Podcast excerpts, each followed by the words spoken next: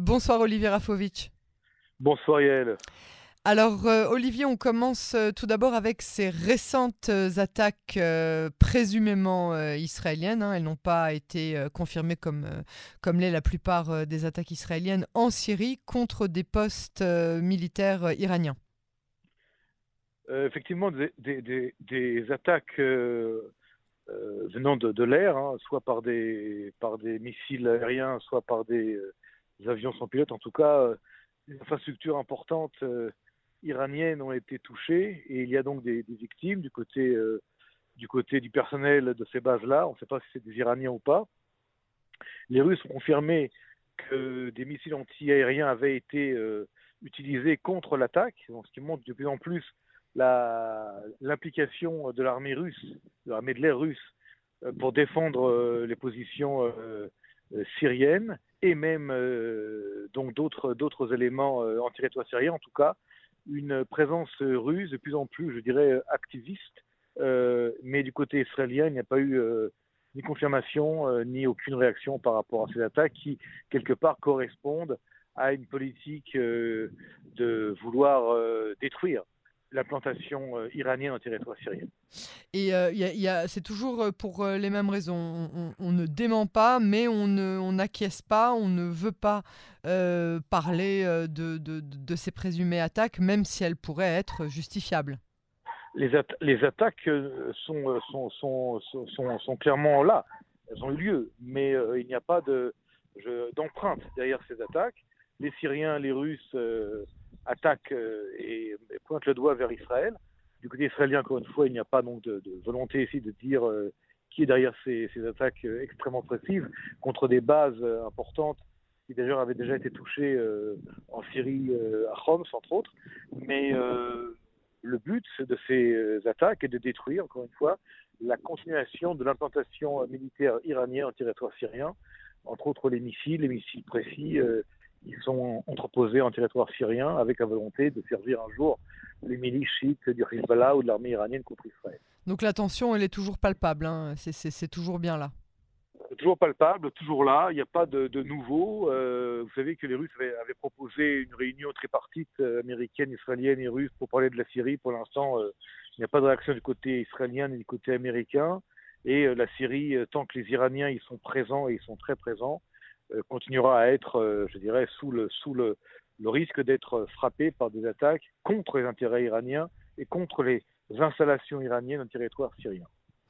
Alors, euh, Olivier, on passe maintenant à un sujet euh, un petit peu plus euh, proche de, chez nous. Depuis ce fameux discours de Naftali Bennett aux Nations Unies, des tensions internes hein, au sein du gouvernement, notamment au sujet de la fameuse question palestinienne qui n'a pas été traitée sciemment par Naftali Bennett.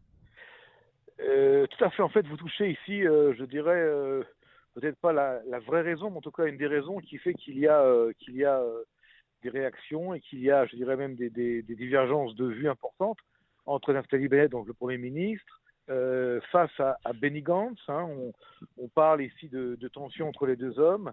Benny Gantz, qui ne serait pas très content, en fait, d'être le ministre de la Défense, lui qui était lieutenant général de l'armée israélienne, avec quelqu'un qui est que commandant de l'armée israélienne, même s'ils ont été dans les mêmes unités. Mais euh, au-delà dans des problématiques, je dirais, d'ego et, de, de, grade personnel, il y a euh, des divergences de vues quant à la relation euh, face à l'autorité palestinienne, en particulier avec Mahmoud Abbas. Vous savez que Benny Gantz a rencontré Mahmoud Abbas, il a, il a, il a, discuté avec lui, entre autres, de, sujets économiques, mais également sécuritaires. il, y a hein.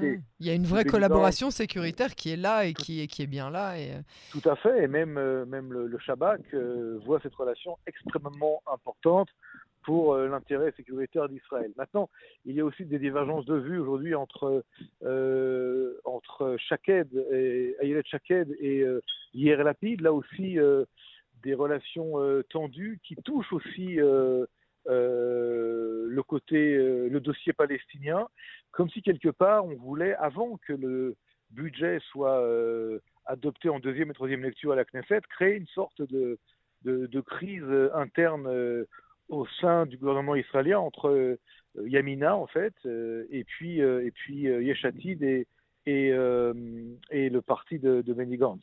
Maintenant, tout cela réuni n'est pas une crise profonde. Hein. On n'est pas ici à la, veille d'une dislocation du gouvernement israélien.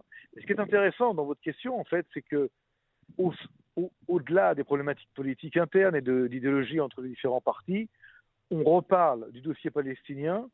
Certains avaient critiqué Naftali Bennett de ne pas avoir mentionné le mot palestinien et le dossier palestinien à l'ONU. D'autres avaient dit parce qu'il ne l'a pas mentionné, euh, alors on va s'en charger, euh, entre autres euh, Nitzan Horowitz et puis, et puis Hier Lapide. Mais aujourd'hui, par exemple, lorsque Angela Merkel, qui fait un, voyage d'adieu en Israël avant de quitter la scène et la chancellerie allemande, rencontre Naftali Bennett, on parle du dossier palestinien, on parle aussi de la Jordanie. D'ailleurs, il faut savoir que Angela Merkel remercie et dit que c'est une très bonne chose que Naftali Bennett, Premier ministre, a renforcé de nouveau les relations avec la Jordanie, qui n'avait pas été, je dirais, vraiment euh, renforcée à l'époque de, Benjamin Netanyahu.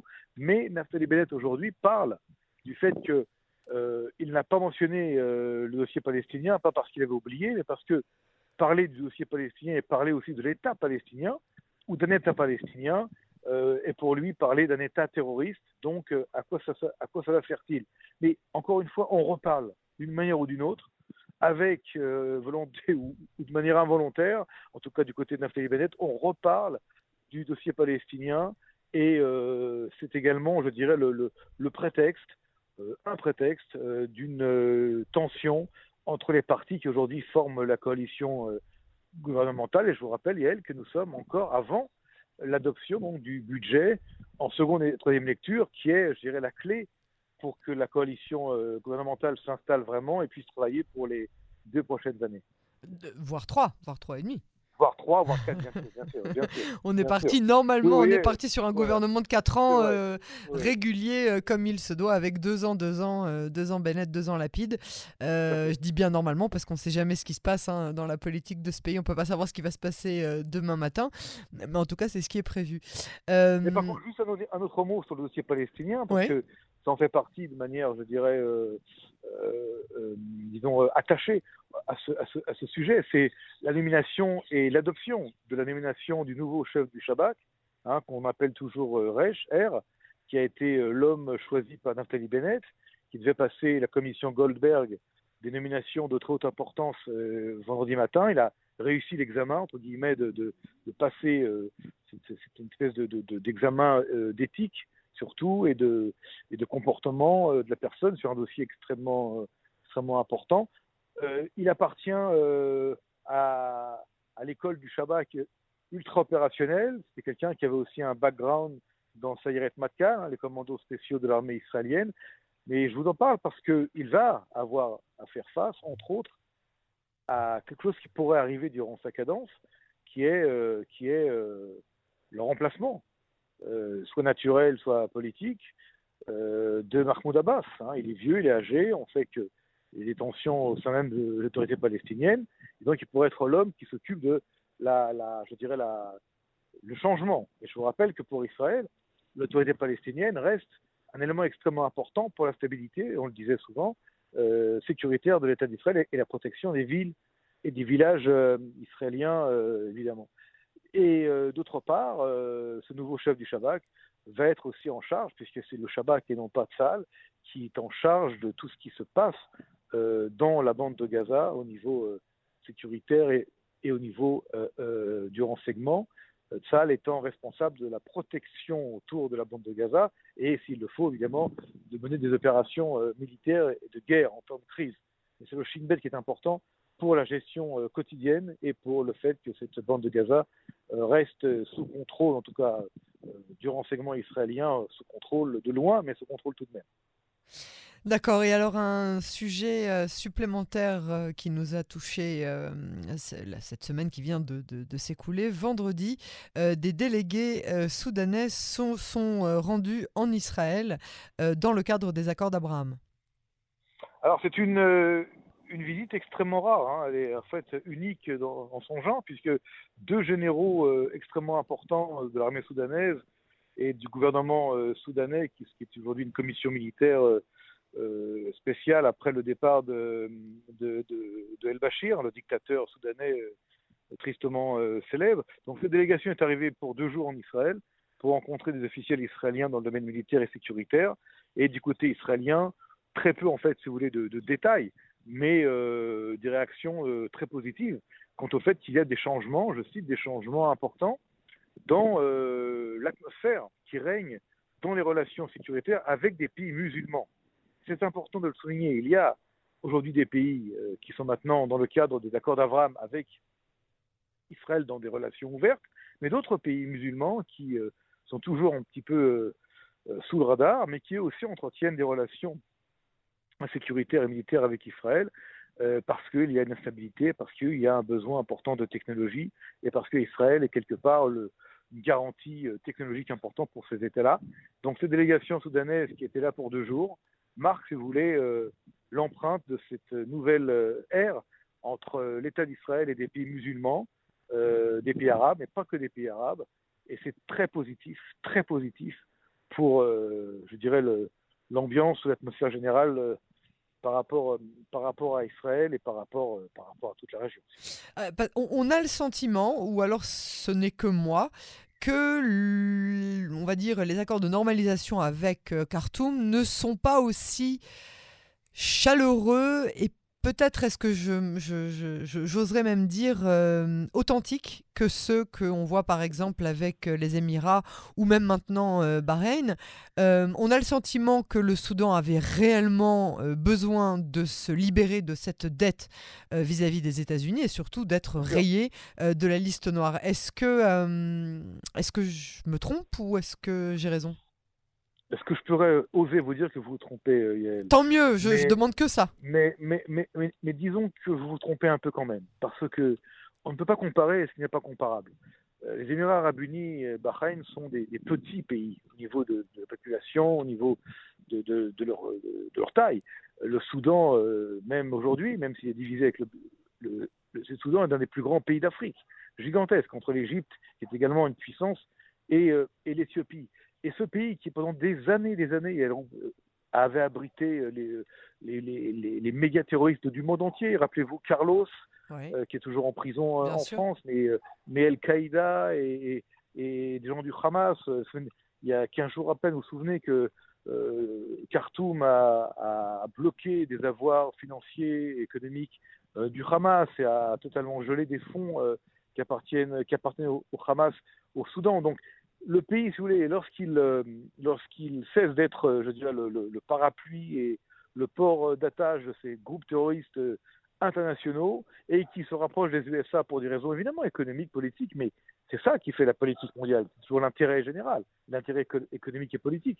Il y a du côté israélien un énorme avantage de, de voir ce rapprochement pour d'abord bloquer ce qui était une porte d'entrée des Iraniens sur l'Afrique de l'Est, ça faut le savoir et également euh, le port d'attache euh, d'où partaient des bateaux qui transféraient des munitions et des armes, entre autres de Port-Soudan vers la bande de Gaza. Et d'ailleurs, euh, plusieurs fois, des avions, je dirais, non marqués, on ne sait pas d'où ils venaient, ont bombardé ces transferts de munitions vers la bande de Gaza. Donc, oui, très important ce changement de, posture du, du Soudan vis-à-vis d'Israël et cette visite, pour en venir à elle, cette fin de semaine, est euh, le début, en tout cas, un, élément extrêmement important des nouvelles relations entre le Soudan d'après euh, après al-Bashir et euh, l'État d'Israël dans l'atmosphère générale des accords d'Abraham, évidemment.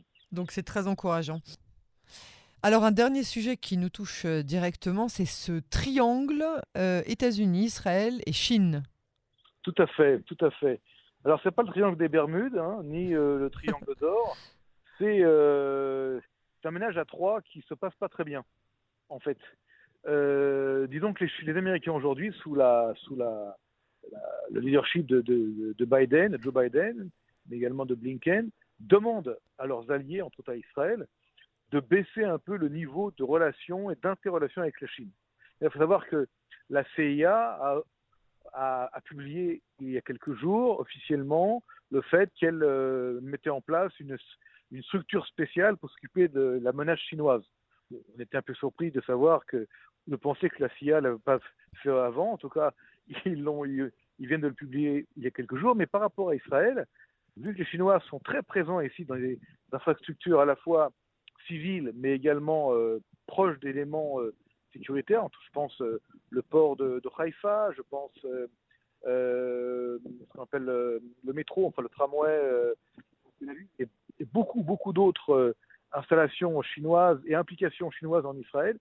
Ça ne me plaît pas beaucoup, de vous à moi elle, aux Américains, qui demandent à leur premier allié israélien ici dans la région de choisir quelque part entre Pékin et Washington. Évidemment, j'exagère un peu dans la formule, mais euh, ça va obliger les Israéliens à revérifier et on va dire à, recadrer des accords et des relations extrêmement importantes, parfois sensibles, dans des dossiers sensibles avec euh, la République, euh, la République populaire de Chine.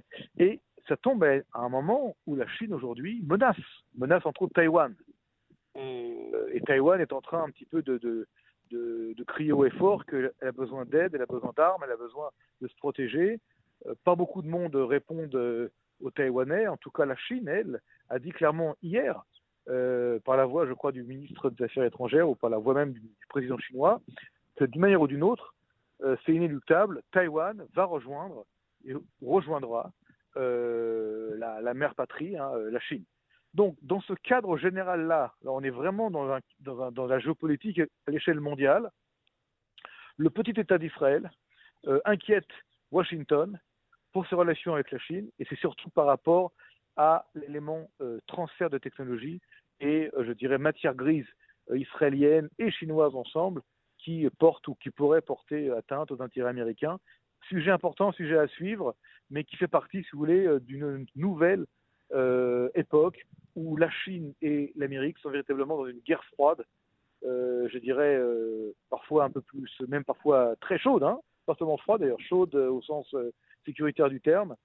par exemple, un sous-marin nucléaire américain a été endommagé il y a quelques jours dans la région là-bas, en, mer de Chine ou dans l'Asie du Sud-Est.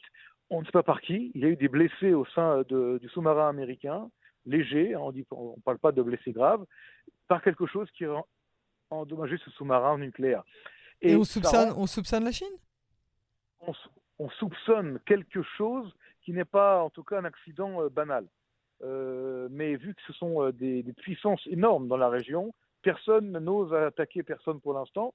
Ce qui est clair, c'est que la tension est vive entre Washington et Pékin, et Israël ici pourrait déranger les intérêts américains si je dirais, euh, Jérusalem n'écoutait pas trop, euh, trop bien ou, assez bien grand frère euh, américain. Encore une fois, dossier à suivre extrêmement important, extrêmement sensible, bien au-delà des questions classiques du, des sujets moyen-orientaux dont nous avons entre autres parlé auparavant mais pas du tout euh, sans importance.